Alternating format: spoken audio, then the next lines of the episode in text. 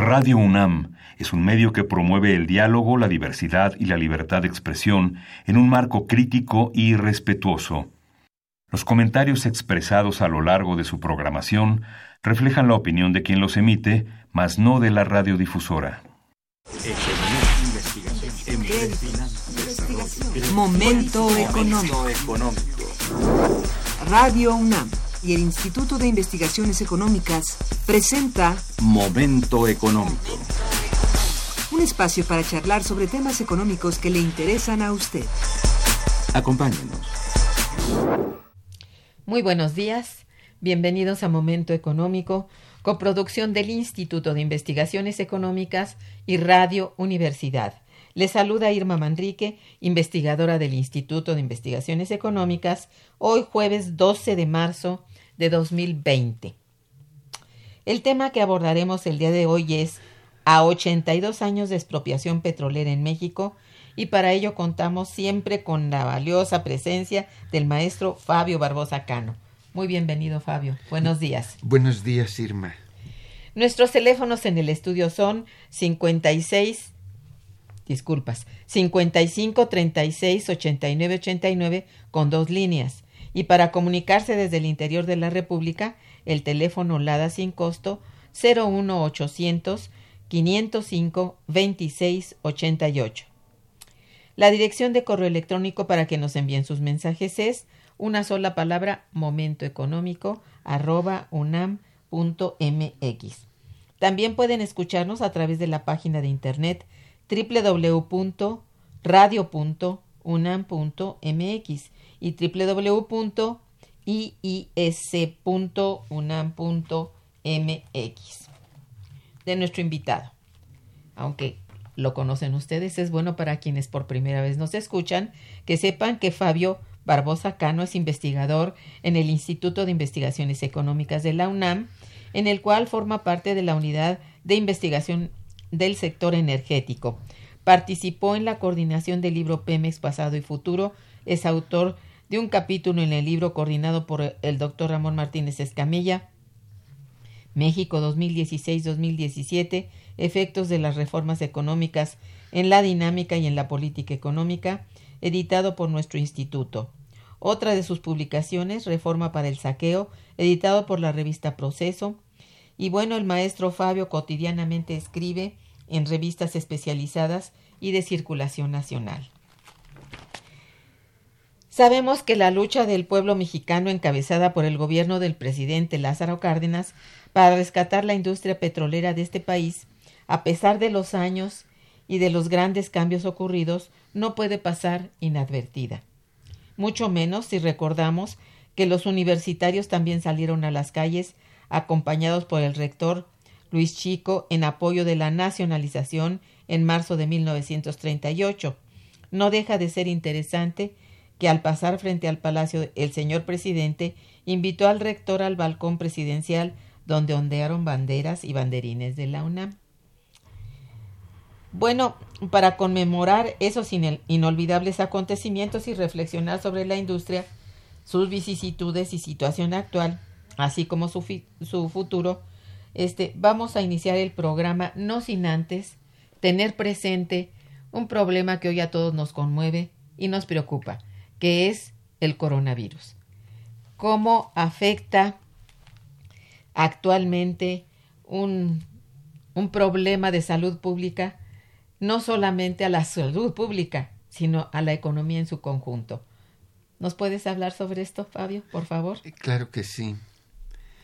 Eh, ya es evidente este, desde la semana pasada em, que em, a los problemas que se venían arrastrando desde em, prácticamente eh, la mitad del año 2018 de una caída de la actividad económica este, y por lo tanto una disminución de la demanda petrolera, se ha agregado, eh, se han agregado nuevos factores este, recientemente.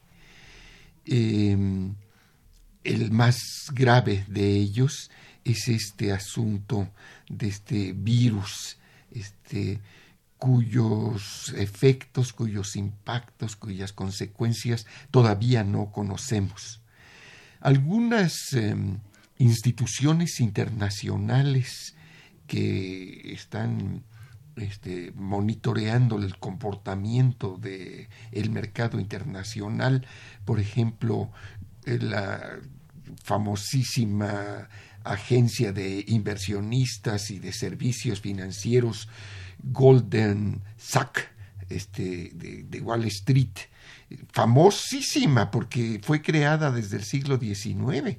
¿Cierto? Desde 1860 y tantos este, viene operando.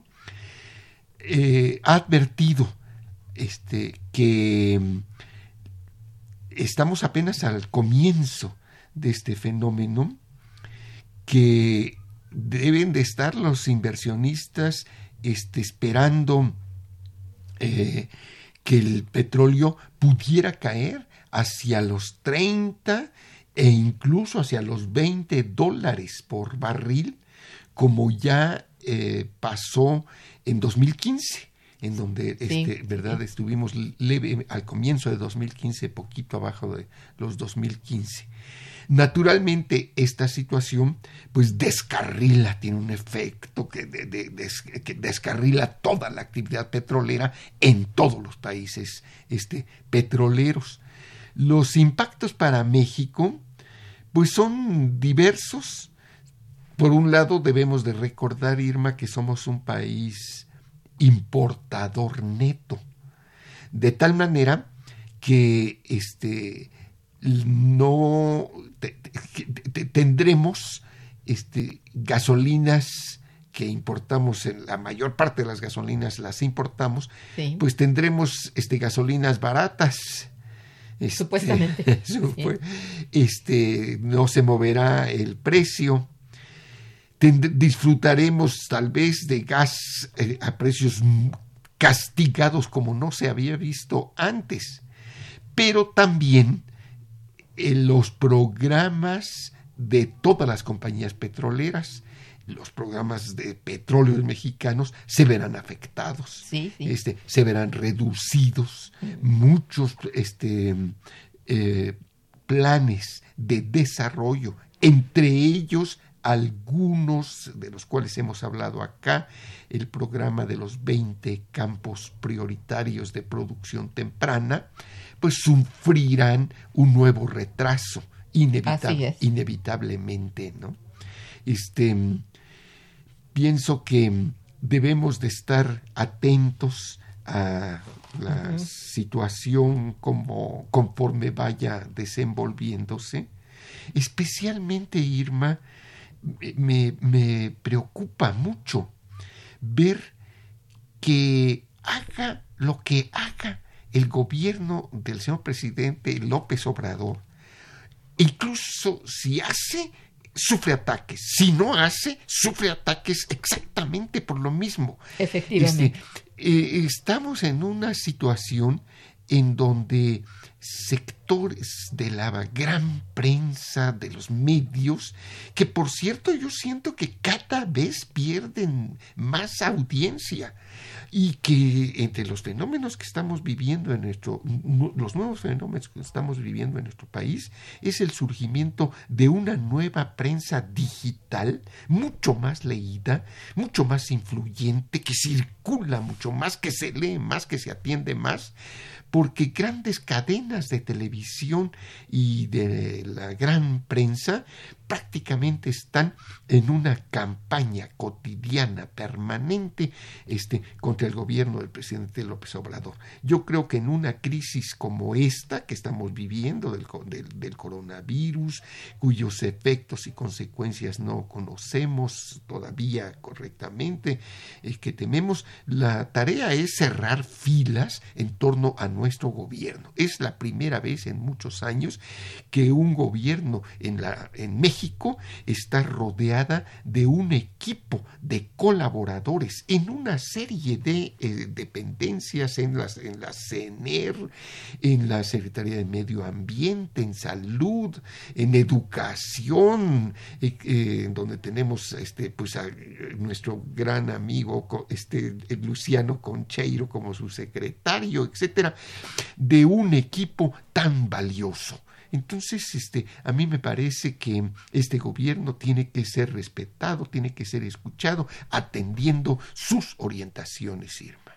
Es cierto, todo lo que dices es muy perceptible y verdaderamente eh, grave. Yo creo que es muy grave que, que la, bueno, la audiencia, que es grande, sobre todo televisiva, reciba continuamente estos ataques y esas desaprobaciones de si es o no es, si hizo o no hizo. De verdad es desconcertante. Yo creo que es lo mínimo que podemos decir y que sí, tú tienes toda la razón en cuanto a que habría que cerrar filas en torno a nuestro gobierno, a nuestra realidad, porque de otra manera, de veras, en, no solamente el presente que vivimos, sino el futuro inmediato está muy amenazado. En fin, bueno, este es la, el punto de vista que tenemos nosotros aquí y que probablemente algunos de nuestros radioescuchas también están de acuerdo con nosotros. En fin, ¿qué significado y trascendencia este, reconocemos en los eventos a 82 años del acto de la nacionalización? Con todo esto que tenemos encima, más lo que ocurrió desde hace 82 años.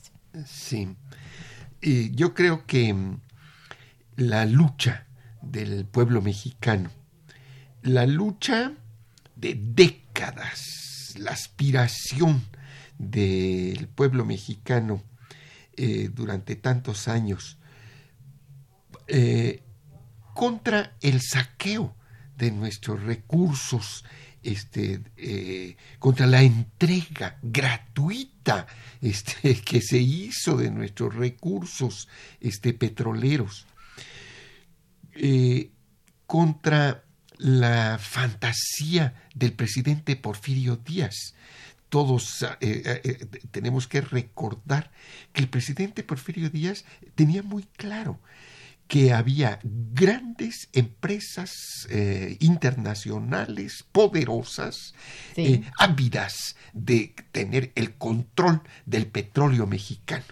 y, les, y, ingenuamente el presidente Díaz le pidió a uno de los grandes petroleros, al, este, eh, este, el, fundador de la Huasteca Petroleum este, Company, este, el, eh, Dogeni, ¿verdad? Dogeni. Dogeni. Em, había, era, empresario en, en California californiano, pero no era nativo de California, él era de Wisconsin. era del norte, en la frontera con Canadá, le pidió, este, no vayas a vender este, tus eh, acciones, tu empresa, este, a, a, los grandes monopolios.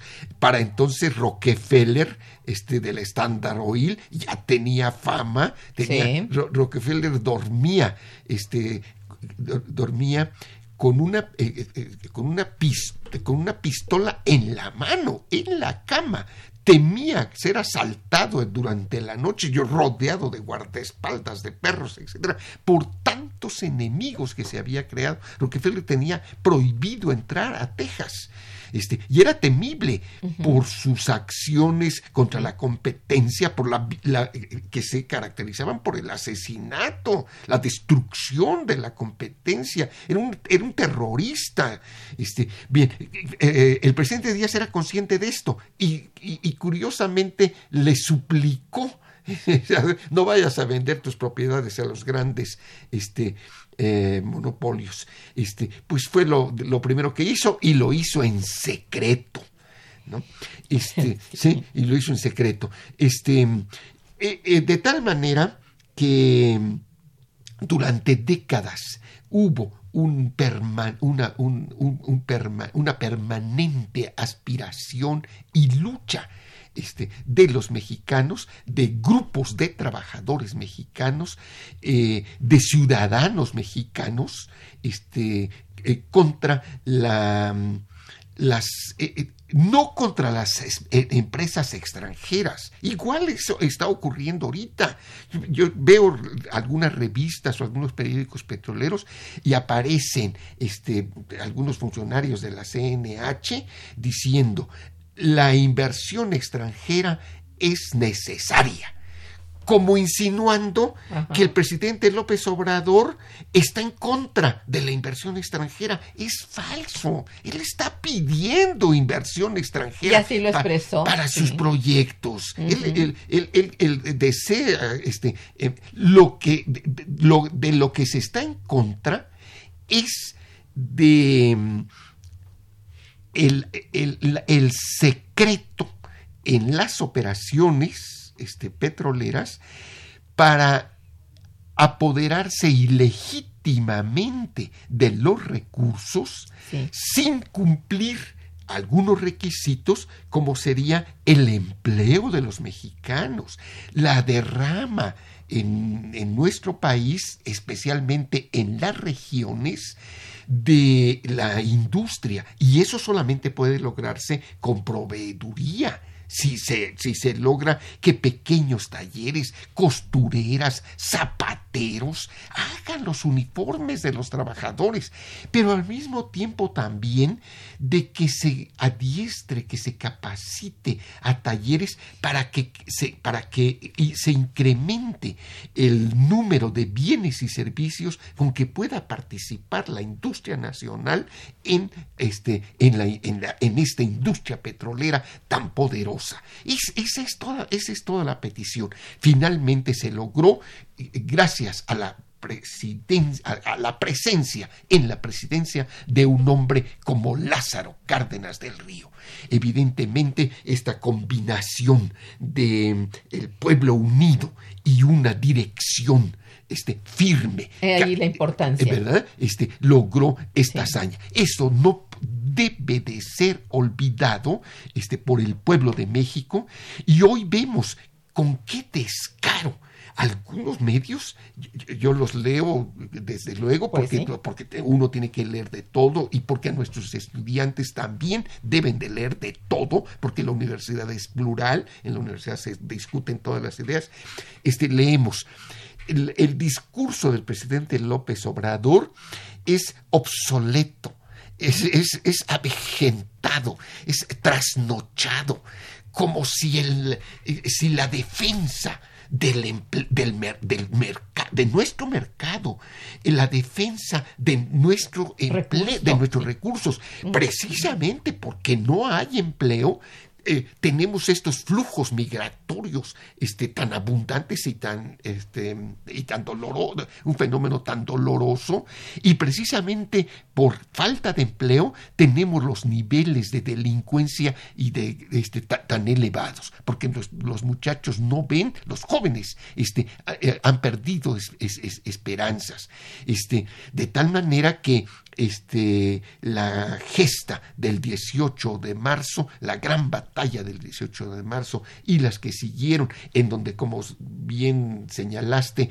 participó el señor rector de ese, de, ese periodo, este, Luis Chico Garna, este, eh, no deben de ser olvidadas, tienen que ser recordadas, tienen que estar presente, no para usarlas en un discurso hueco y vacío, sino para seguir ese ejemplo, para reflexionar este, sobre lo que significó y cómo gracias a acciones como esta se pudo crear eh, el, Instituto Politécnico Nacional, se crearon una enorme cantidad de obras públicas y se construyó el México, este, que hubiera sido inexplicable, ininteligible, sin que, sin que eh, el gobierno mexicano de esos años tuviera el control de los recursos y apoyara con combustibles baratos a la industria mexicana a pesar del escaso este, eh, o insatisfactorio nivel de desarrollo que, que, había en ese momento. logramos. ¿no? Es cierto. Podemos seguir hablando de una industria nacionalizada cuando el neoliberalismo nos convirtió en importadores netos, que dependemos de las refinerías extranjeras para asegurar el transporte de nuestro propio territorio?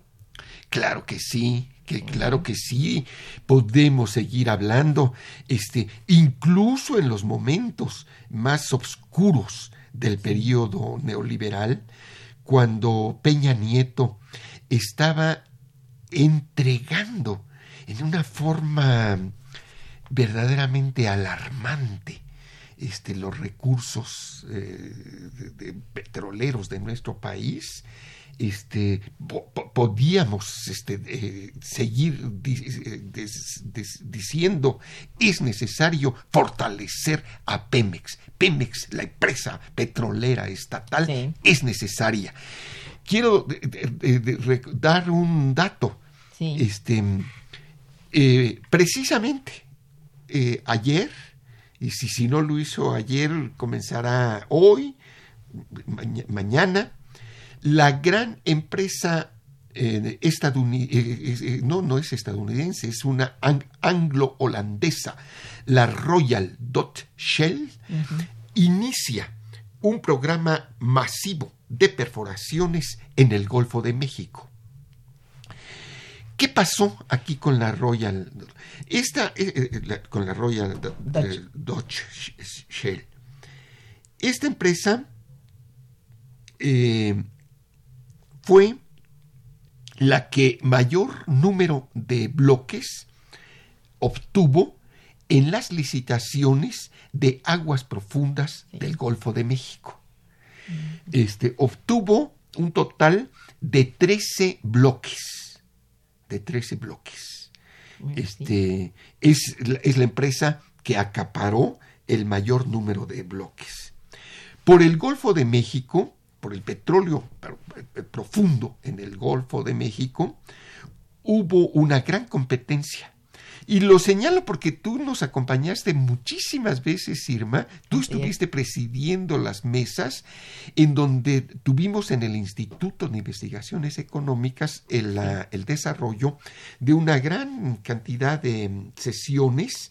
Lo llamábamos el seminario formalmente, no lo era lo era en la realidad porque estaban asistiendo, este, incluso llegó el ingeniero Díaz Serrano, llegó a las sesiones del seminario, algunos de sus ayudantes técnicos, este, pues a nuestros queridos amigos como Miguel García Reyes, este, eh, que participó con muchas ponencias, este, y se escribieron libros y artículos bastantes siguiendo este, eh, el, desarrollo de las actividades en el Golfo de México profundo. Finalmente, eh, se, y se han perforado eh, por, México, por parte de petróleos mexicanos, muchos pozos. En general, la estadística oficial habla de unos 50 pozos perforados en el Golfo de México. Nosotros, que seguimos la, la actividad petrolera pozo por pozo, día a día. Y que no somos no somos solamente los que los, eh, los poquitísimos que estamos en el Instituto de Investigaciones Económicas porque realmente pertenecemos a una red en donde tenemos amigos en el, en el Instituto Politécnico Nacional en la Veracruzana en la Universidad de Ciudad del Carmen en, en, en, la Universidad Juárez de Tabasco en este en las escuelas este, petroleras de, Poza, de que están en Poza Rica que son campus Poza Rica o de la Universidad este, Veracruzana, etcétera, etcétera, etcétera. Nosotros que estamos siguiendo día a día la actividad, podemos informar de más de 100 pozos este, perforados por Pemex en aguas profundas. Hasta el momento, después de más de 20 años de inversión, no hemos sacado un solo este barril de petróleo de aguas profundas hasta el momento. después de 20 años de inversión, 20 años de investigación y de tantos pozos.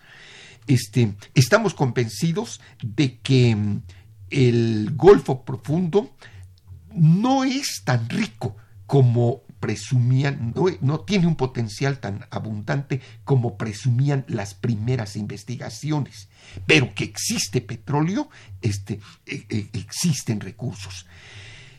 Mm, este, como dije, eh, ayer, hoy o en los siguientes días, la gran empresa eh, anglo-holandesa, la Royal Dutch, este, inicia perforaciones. Va a comenzar con cuatro pozos.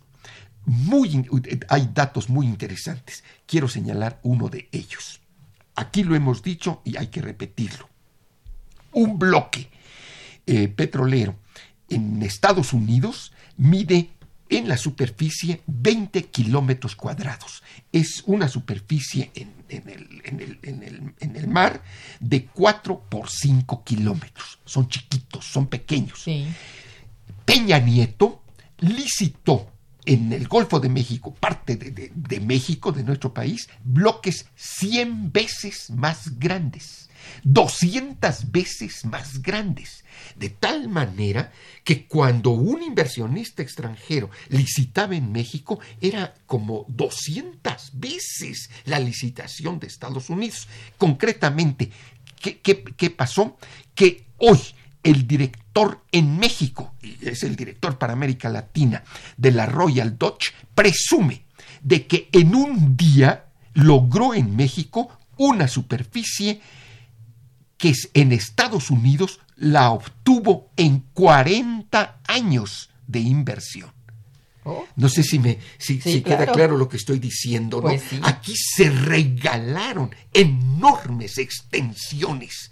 Se regalaron, digo, porque este, se obtuvieron unos cuantos dolaritos, este, e, e, e, como una regal, como desempate en las licitaciones. Fueron licitaciones este, muy competidas.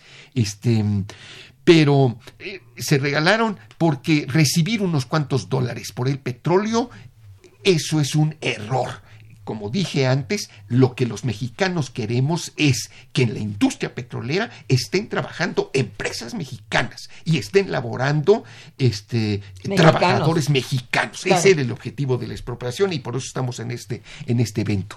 Desde luego quiero terminar nada más con una frase este, optimista. Este, la Royal Dutch, que ahorita estoy señalando por estas injusticias, va a contratar para sus por lo menos para tres, para perforar tres pozos a una empresa mexicana, la empresa de don Ramiro Garza Cantú, con oficinas en Reynosa, Tamaulipas. Pues qué bueno, sí. Bien, vamos a hacer una breve pausa. Estamos, ustedes saben, en Momento Económico, programa que se transmite a través de Radio Universidad conversando con el maestro Fabio Barbosa eh, sobre a, a 82 años de la expropiación petrolera en México. Y bueno, quédense con nosotros. Tendremos un puente informativo y musical. Está escuchando Momento Económico.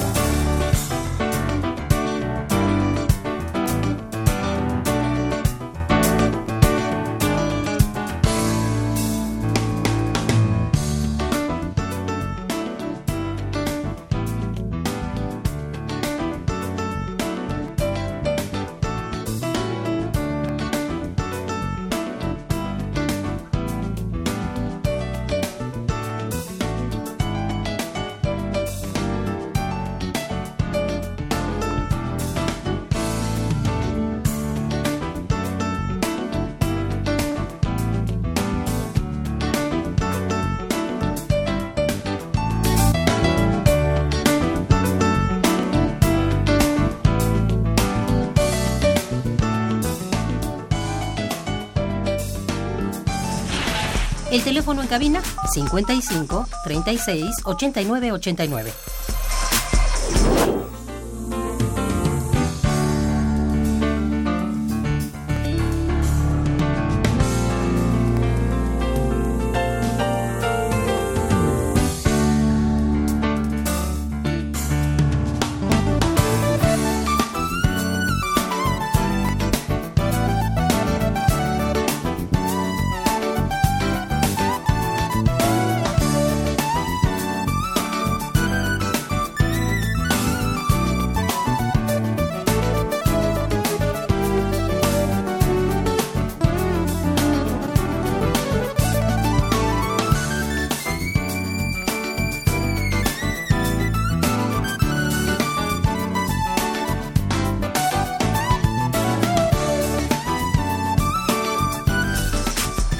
Continuamos en Momento Económico.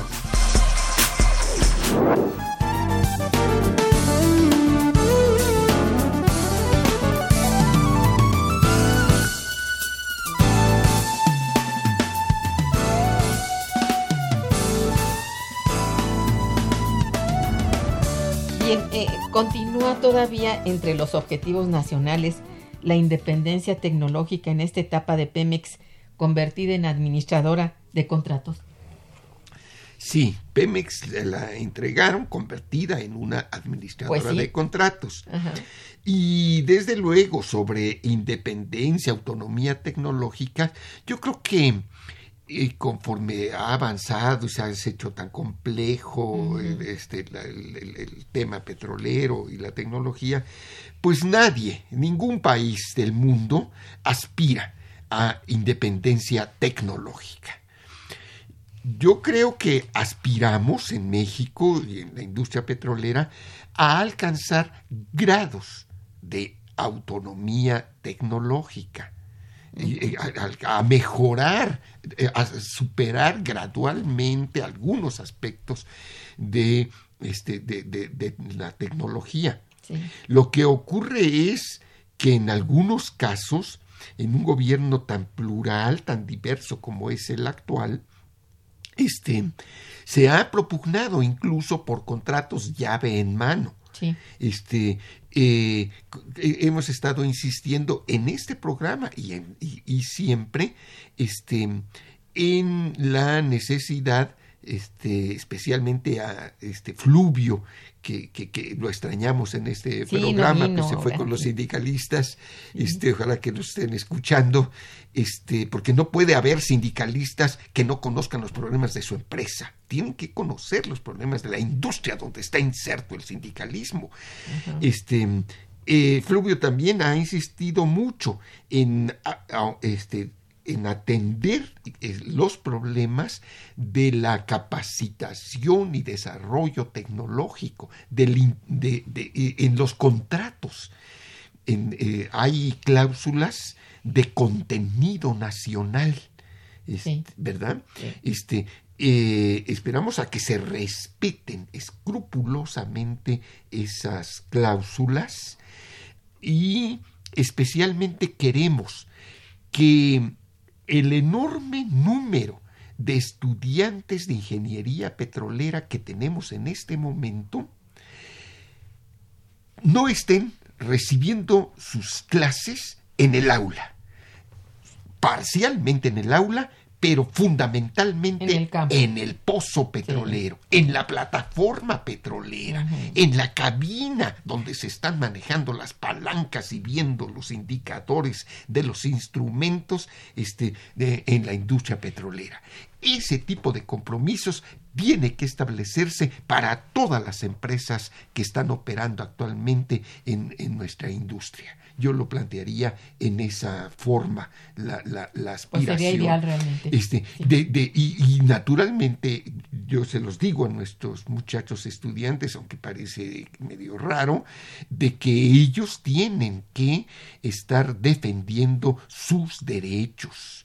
Este, y uno de estos derechos, este, de, de- ya lo hemos dicho aquí, tenemos en este momento eh, cerca de 50 escuelas de ingeniería petrolera. La más grande de las escuelas de ingeniería petrolera se encuentra en Villahermosa, Tabasco. Es la, la Ah. Universidad Juárez de, de Ta- de Tabasco.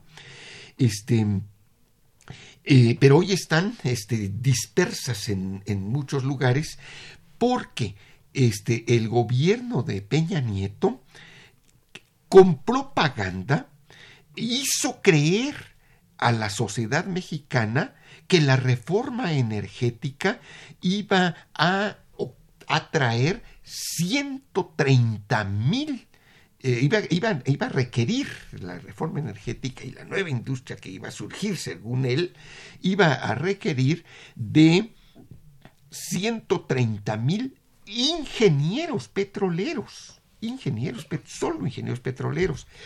Este, pero la, la- la creación de nuevos empleos iba a ser de varios millones.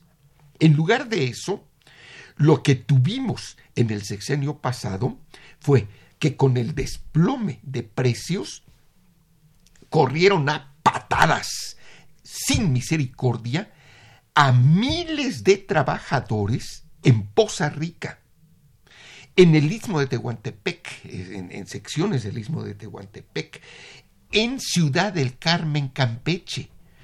Eh, muchas poblaciones petroleras quedaron convertidas prácticamente en poblaciones fantasma. Este, eh, entonces, este, eso es lo que eh, este, este, ocurrió finalmente. Lo que ocurrió finalmente y lo, que combatimos. Yo estoy totalmente convencido de que este fenómeno de echar afuera a los sindicalistas y a los trabajadores petroleros y cerrar los centros de trabajo no ocurrirá con el gobierno del presidente López Obrador. Eso no va a ocurrir. Y este, nosotros, los profesores de, las escuelas petroleras, estamos elaborando una especie de propuesta de actividades que podrían desarrollarse eh, para mantener el empleo.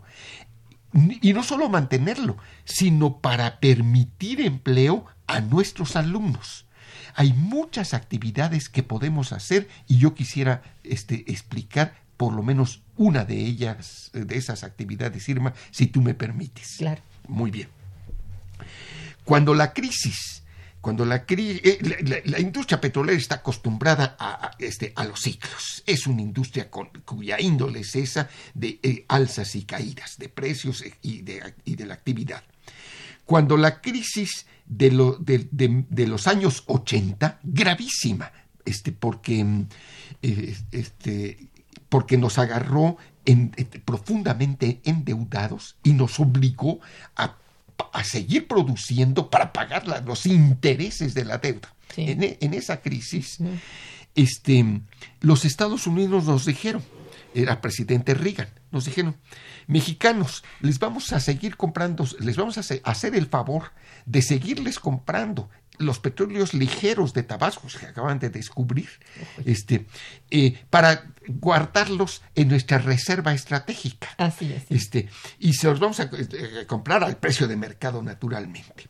En este momento los Estados Unidos están sufriendo una sobreproducción de petróleo los Estados Unidos están quemando volúmenes eh, extremadamente elevados de gas natural.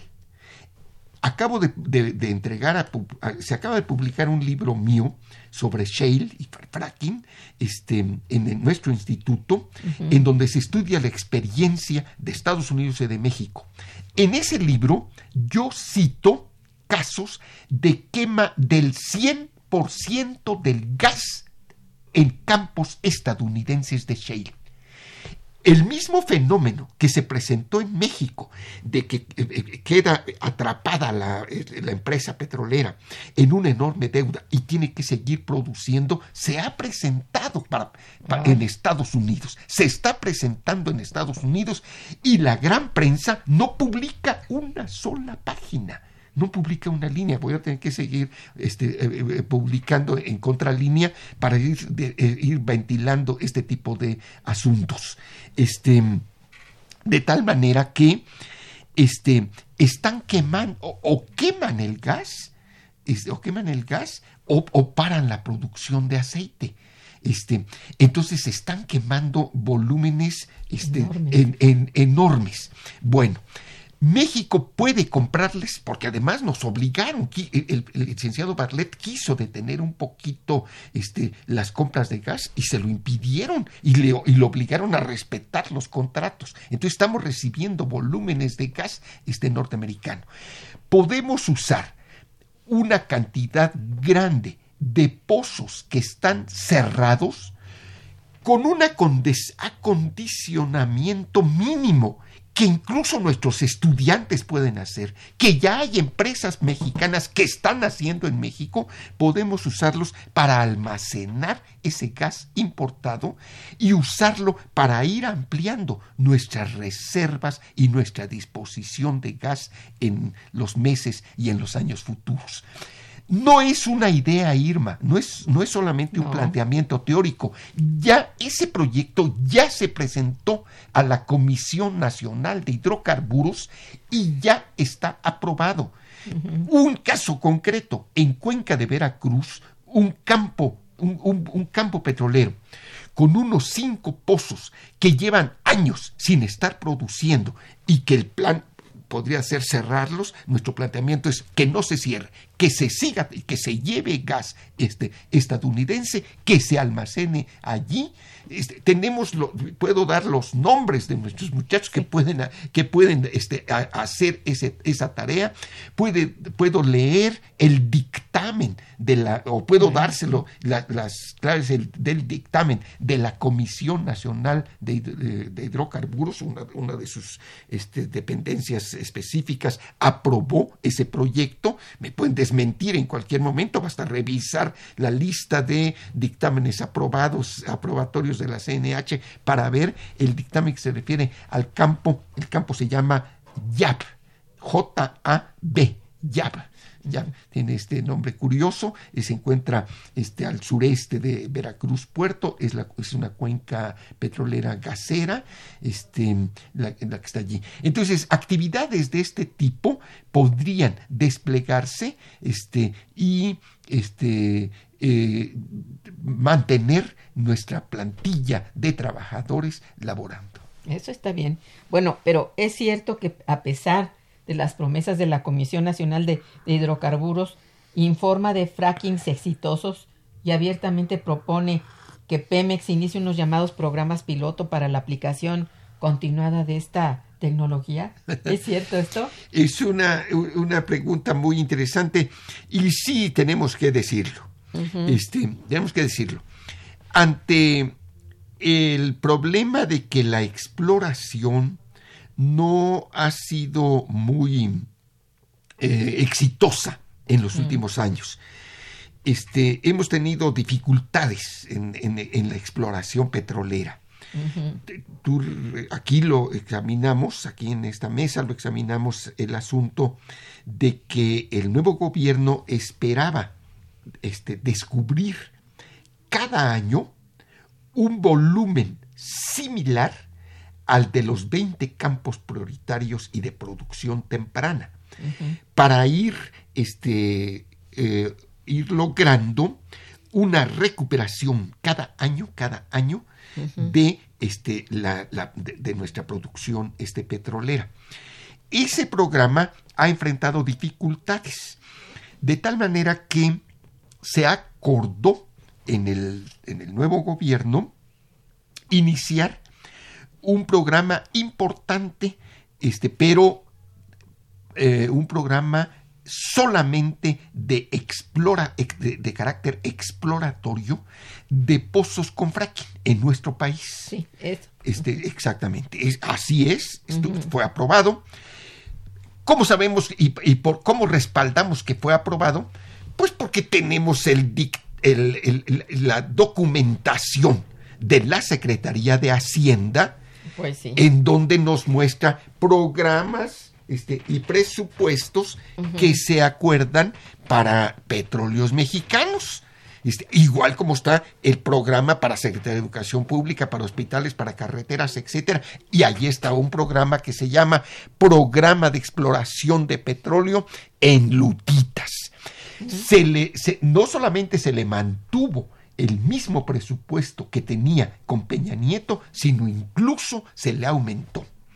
Entre esos pozos están tres pozos eh, importantes, los cuales eh, yo, mostré en tu seminario, incluso fotografías, este, eh, están tres pozos. Uno de ellos se llama Chaxán, se con lutita se perforó en Poza Rica, este, fracasó fracasó.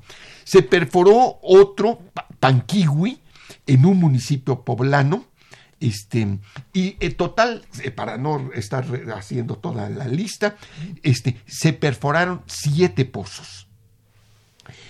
Como no tuvieron resultados, fíjate, no tuvieron resultados, pero, pero es muy importante eh, eh, precisar esto. ¿Cómo se miden los resultados en la industria petrolera? Puede ser un éxito geológico o puede ser un o puede convertirse ese éxito geológico en un éxito comercial. En el caso, algunos de estos pozos fueron éxitos geológicos. Por ejemplo, el caso de Semillal, el pozo Semillal en Tamaulipas. este, em, el, pozo Semillal produjo una, logró una producción acumulada este, eh, de, en seis meses de unos, de unos eh, cien mil barriles. Pero los pozos eh, buscando petróleo en la cuenca Tampico-Misantla lograron resultados extremadamente pequeños. En algunos casos, después de seis meses, se logra 15 mil barriles. Pues. en, sí, en otros casos se logra este, 10 mil barriles. Es, muy poco que no alcanza ni siquiera a recuperar los costos. De tal manera que cuando le llevan al presidente estos resultados, estos resultados tan pobres, él inmediatamente declara suspendan esas actividades. El bloque se llama UMAPA lo he estado recorriendo este, muchas veces. Este, voy, a, voy a publicar, a ver, dónde las fotografías para mostrar este, que, que, incluso se sobreestimó eh, la, investigación de, geológica y geofísica que se hizo del área sobreestimó los resultados, se construyeron tanques para recibir la producción y los tanques quedaron vacíos, están, están vacíos, se construyó una batería de, separadores de gas móvil para, para, para, poder manejar volúmenes este, pequeños, este, que también quedaron inútiles, y de tal manera que el presidente Obrador en una de las mañaneras dijo que se suspenda esa actividad que naturalmente pues que, se suspende esa actividad. En general podríamos afirmar que dada la situación del petróleo internacional, incluso en los Estados Unidos, en donde cuentan con infraestructura y con un gran desarrollo, va a tener que detenerse la actividad de fracking en muchísimos campos. El fracking ya no es comercial a estos niveles de precios este, en, ninguna, en ninguna parte. Este, pero en México lo que estamos alegando no solamente no es comercial, sino que es un volumen tan escaso que ni siquiera fue éxito geológico. Este, o sea, no, vale la pena. No vale la pena. Esa, esa es la última novedad que tenemos sobre los no convencionales. Bien, tenemos algunas llamadas, Fabio. Eh, eh, don Miguel Martínez, que te felicita y felicita al programa. Gracias. Dice, en este momento en el que el precio del petróleo ha disminuido, ¿qué escenario se vislumbra para este 2020? Se, si se diera la instrucción de parte de la Secretaría de Salud de parar las actividades por el coronavirus, ¿habría desabasto de combustible diésel, etcétera? ¿No quisieras leer todas para que veamos así en general y podamos agrupar algunas? Muy bien. Don Jorge Rodríguez, que también te felicita y felicita a nuestro equipo de trabajo de Momento Económico. Gracias. Dice, el, el PRI es un partido político que por su alto grado de descomposición debe quedar prohibido en la República Mexicana y sirva de escarmiento a otros partidos políticos que se corrompan. Ay, bueno. Este, Rosario Velázquez, felicita el programa, dice, la asociación entre el holandés y el mexicano nos da una respuesta de lo sociable que puede llegar a ser México. Interesante. respondamos el asunto que nos plantean de las perspectivas a, futuro. Para, sí, a, no, al, pues a corto plazo, dice 2020. A, corto plazo, claro, para este año. Este, yo pienso que no debemos de perder el optimismo. La verdad es que no conocemos, no sabemos cómo va a desarrollarse este asunto del coronavirus. no, no, y, no es conveniente especular con escenarios muy negativos. este, esperemos que eh, sea un problema de corto plazo. Esperemos que se tengamos una primavera muy calurosa, porque se, se, dice ¿no? que, que, este, que el calor este, lo, lo, va a combatir. Esperemos que este nuevo gobierno que está en el poder en este momento tome las medidas este, necesarias y esperemos, como espera el señor presidente, que salgamos bien de esta coyuntura. Esperemos también que la perforación las perforaciones petroleras puedan desarrollarse exitosamente. Esperemos que nos atiendan en nuestra sugerencia de aprovechar este, los hidrocarburos baratos en esta etapa. Eso es inevitable y no va a ser un problema que se resuelva en el corto plazo. Este, no se va a resolver en el corto plazo porque la demanda fue alta en, periodos anteriores, yo creo que eso sí es un fenómeno que podemos estudiar y podemos este, conocer, porque la economía china estaba viviendo un fenómeno muy peculiar. Yo creo que el caso chino es eh, muy digno de estudios. Este, en la primera mitad de los años 20 vivió un proceso de crecimiento eh, de dos dígitos. Este, estaba viviendo un, crecimiento de su industria este, eh, y, una, y, un proceso de expansión eh, pues similar al que otras economías como los Estados Unidos y Inglaterra lo tuvieron a lo largo de muchas décadas en, en, en, otros, en otros periodos. Estaban arrasando con el mercado este, internacional, nos estaban aplastando no solamente las manufacturas eh, chinas, sino las manufacturas, el, sector manufacturero de los Estados Unidos. Estaban compitiendo y desplazando a, este, a, estas industrias.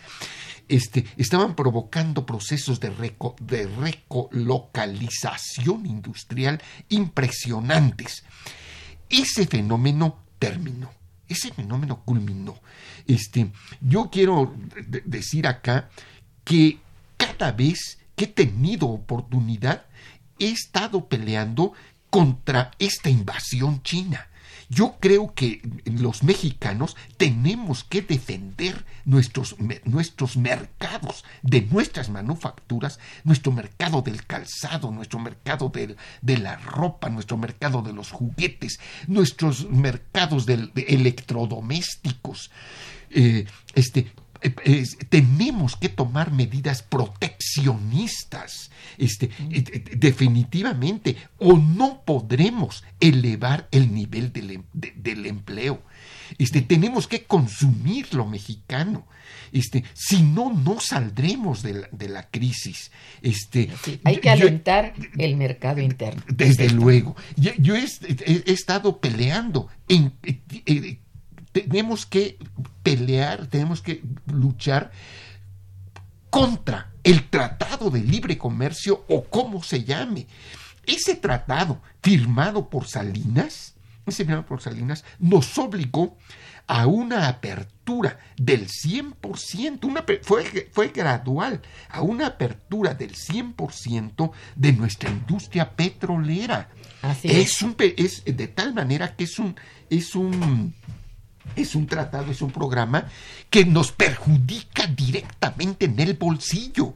Este, eh, tiene, tiene, tiene que cambiar. Este, tenemos que este, usar lo mexicano. Eh, de tal manera que depende también de nosotros que logremos ir este, mejorando nuestro mercado y nuestro sistema, nuestro aparato económico. Pues sí, bueno, hay aquí otras eh, preguntas y peticiones de nuestros radioescuchas. El señor, la señora o señorita, perdón, Alejandra Miramón felicita al programa. Dice, ¿cómo va a enfrentar México la crisis de las bolsas de valores? Bueno, es que... no, no, no, no, ¿qué pasa allí? Pues ¿Qué pasa allí? ¿Por qué? ¿Por qué? A ver, quiero plantear este, esta pregunta a nuestro auditorio.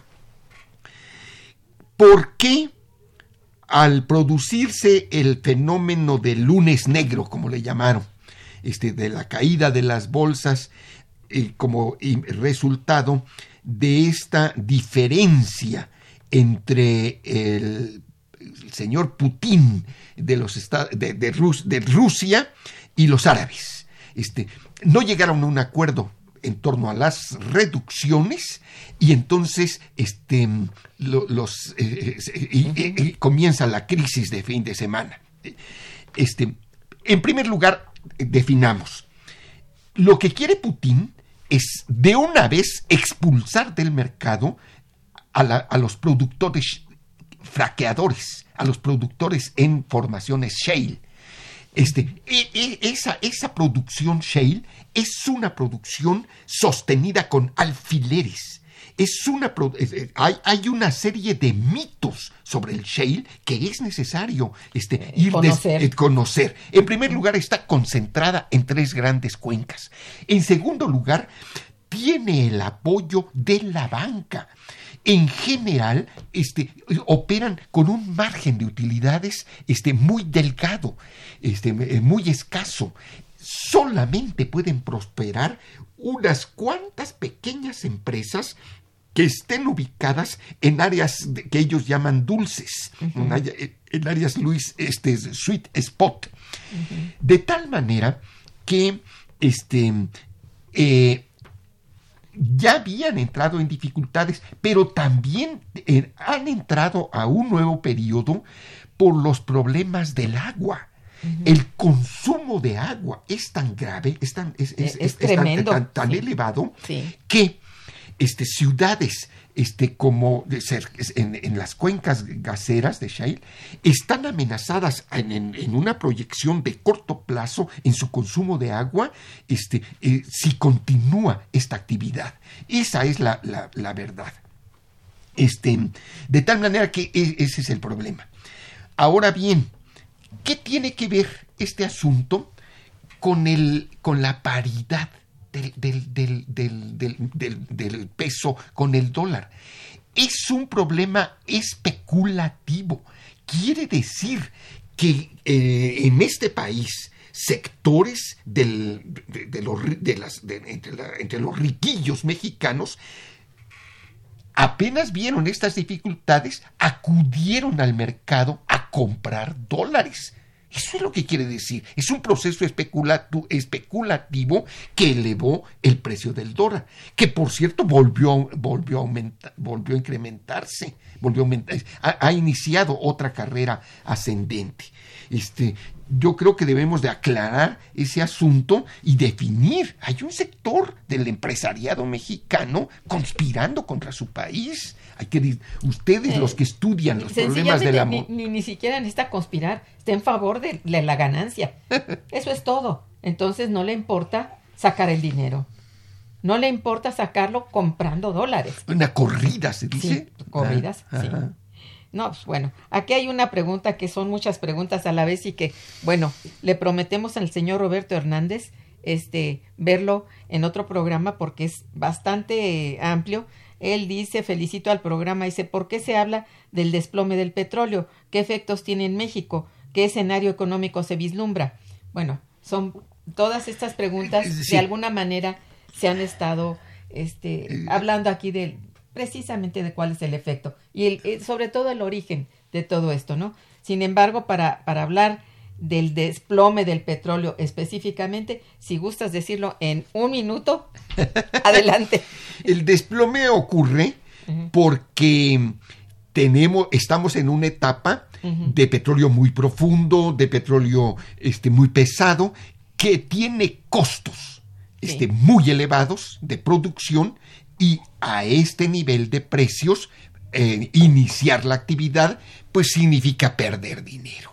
tiene que dejarse afuera y, eso demerita completamente el precio, ¿no? Exactamente, Y eso, bueno, lejos de ser totalmente malo, a veces tiene sus ventajas. México, que es importador de gasolinas, puede importar más barato.